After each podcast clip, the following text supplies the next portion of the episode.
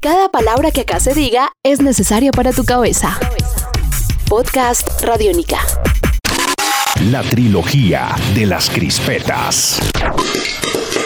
La trilogía de las crispetas. Bienvenidos al podcast La Trilogía de las Crispetas. Mi nombre es Iván García, arroba Don Bestia, y vamos a revisar lo que está pasando en el mundo del cine. Aquí no hay acomodador, así que se pueden sentar donde quieran. Crispetas.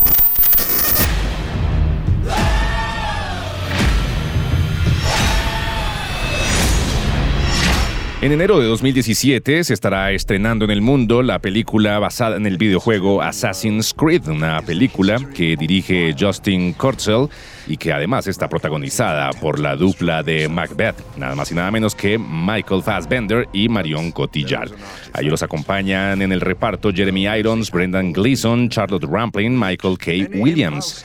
¿Qué podemos decir acerca de esta película? Pues bueno, vamos a ver si eh, alguna de estas adaptaciones de videojuegos llevadas a la pantalla grande pues va a sorprender a los fans del juego originalmente. Parece ser que sí, parece ser que puede ser Em, sobre todo basados en las primeras entregas del eh, videojuego Assassin's Creed, donde había un personaje en el presente, digamos, que era mm, arrastrado por una empresa un poco oscura llamada Industrias Abstergo, versión moderna de la Orden de los Templarios, que eran los enemigos históricos de la Orden de los Asesinos y demás. Y pues bueno, el caso es que con este tema de Abstergo lo que hacían era mm, utilizar un aparato llamado el Animus para invocar la memoria genética de una persona, pues para sacar información de algún ancestro, algún antepasado que haya tenido dicha persona. Es así como vemos a Michael Fassbender en el papel de un criminal llamado Callum Lynch, que lógicamente pues estaba en una misión eh, bastante criminal, pero es, eh, digamos, rescatado de una ejecución por las industrias Abstergo. El director de esta, de esta corporación es Jeremy Irons, él interpreta a Alan Rickin, y pues bueno, ahí viene a, aparecer ya entonces el, el, otro personaje que es Aguilar de Nerta, el asesino en la era de la Inquisición española que es el recuerdo genético que van a capturar de Callum Lynch, de nuevo, repito, interpretado por Michael Fassbender. Ya veremos qué ocurre con esto. Para enero de 2017 estará entonces presentándose en la, la película en el mundo. Ahí lo que suena de fondo son algunos momentos del tráiler oficial de Assassin's Creed, la película. We are assassins.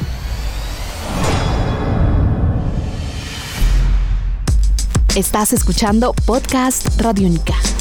Y viene una nueva entrega del planeta de los simios, este reboot que ha aparecido luego de la película El planeta de los simios, que era eh, Down of the Planet of the Apes donde el director Matt Reeves demostró ser muy hábil en la creación de escenas de acción a gran escala para alimentar esos eh, grandes temas narrativos con la ayuda de la captura de movimiento del señor Andy Serkis, a quien podemos recordar, o más de uno pues va a... Mm, a identificar el nombre de Andy Serkis si traemos a la memoria el personaje de Gollum en la trilogía del Señor de los Anillos. Pues bien, Gollum era nada más y nada menos que Andy Serkis metido en un traje de captura de movimiento, digitalizado y demás, pero pues bueno, unas técnicas que en ese momento de la trilogía del Señor de los Anillos estaban apenas desarrollándose. Andy Serkis comenzó a interesarse muchísimo más por esto a la hora de tener ya eh, un equipo de actores entrenados por él y demás, tiene una empresa pues alrededor de todo esto y pues finalmente esto ha evolucionado de tal manera que podemos nosotros ver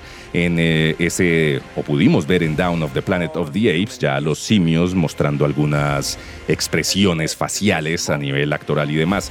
Luego vino el Rise of the Planet of the Apes, donde veíamos a los simios ya de pronto montados a caballo, eh, gesticulando algunas pocas palabras, pero desarrollando a su vez un lenguaje eh, basado en, en señas, en símbolos y demás. Pues bien, viene ahora eh, una guerra por el planeta de los simios. Va a ser la tercera entrega de esta ya franquicia o más bien ese reboot de, de, de un título pues ya reconocido en el mundo entero desde hace varias décadas. El caso es que War for the Planet of the Apes parece ser un espectáculo ya mucho mayor. Según el tráiler, pues podemos ver a los simios ya eh, teniendo conversaciones muy fluidas. Y mm, sobre la trama podemos decir que luego de los acontecimientos de la última película, del Rise of the Planet of the Apes, Caesar, el mono líder, eh, se ve forzado a comenzar la batalla contra las fuerzas humanas. Cuando su tribu de monos sufre grandes bajas, pues Caesar debe enfrentarse a sus oscuros deseos de venganza contra un despiadado coronel interpretado por Woody Harrelson, quien se ha empeñado en ponerle fin al mundo de los simios.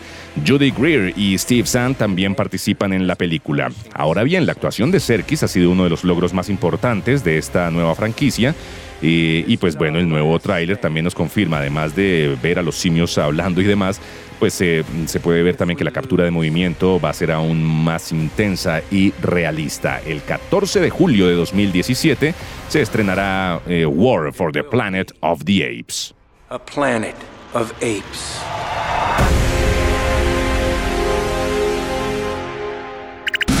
Crispetas. This is my chance to prove myself. En febrero del año pasado, los estudios Marvel y Sony lograron un acuerdo para compartir los derechos del personaje de Spider-Man. Esto con el fin de integrar al hombre araña pues, en el universo cinematográfico de Marvel.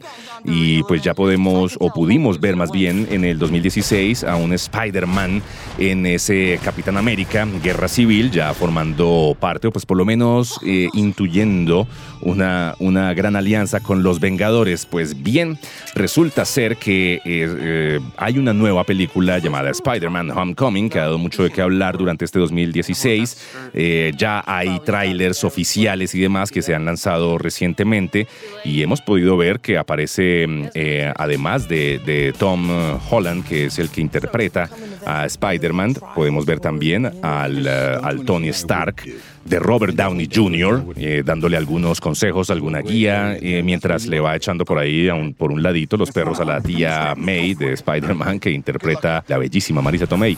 En la trama de Spider-Man Homecoming vemos que su experiencia por los eh, Vengadores, lo que vimos en Civil War de Capitán América, pues lo ha dejado muy emocionado. Eh, Peter regresa a casa donde vive con su tía May y pues lógicamente ahí está también muy, muy de cerca, siguiéndole los pasos el eh, señor Tony Stark. Peter intenta recuperar su rutina diaria normal, pero cuando Vulture emerge como un nuevo villano, pues Peter debe hacerse cargo y enfrentar esta amenaza. El caso es que para Homecoming vamos a ver a Michael Keaton nada más y nada menos que a Birdman y tal vez por esa eh, interpretación de Birdman, o, no sé si tenga que ver, pero ya, eh, ya hizo de pájaro de alguna u otra manera, es que vamos a verlo en Spider-Man Homecoming haciendo el papel del buitre.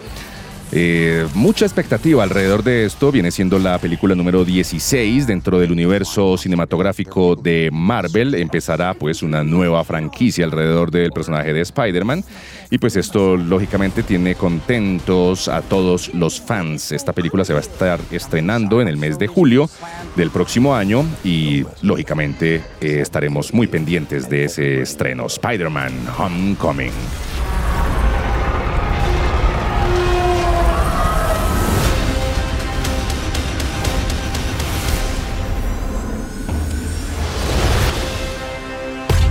Nuevo universo sonoro por recorrer.